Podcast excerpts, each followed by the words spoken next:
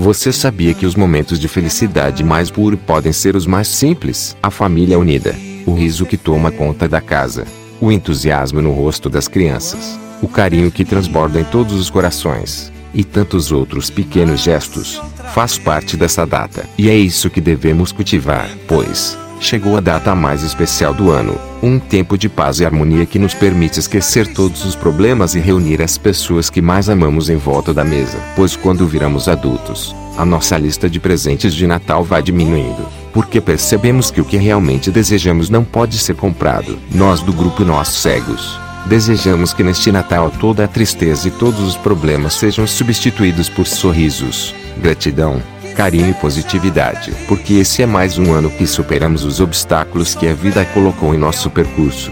E pudemos nos reunir com amigos e família, para comemorar o fato de estarmos juntos, vivos e com saúde. Ao falar de família, entendemos que fazemos parte de duas famílias. A primeira é a família genética, aquela onde nascemos e crescemos. A outra família é aquela que é composta pelas pessoas com as quais criamos verdadeiros laços de amizade e os chamamos para morar dentro de nosso coração. Por isso, é que o Natal é sinônimo de carinho e gratidão, e não só uma troca de presentes e mensagens de afeto. É parar um pouco, olhar em volta e agradecer as pessoas incríveis e as grandes conquistas que temos na vida. O Natal não é apenas uma data, é um estado de espírito. Não são apenas presentes, mas presença. Mas você quer dar um bom presente? Então, para o seu inimigo, ofereça perdão. Para um oponente, ofereça tolerância. Para um cliente, serviço com excelência. Para um amigo, seu coração. Para todos, caridade. Para as crianças, exemplo. Para você,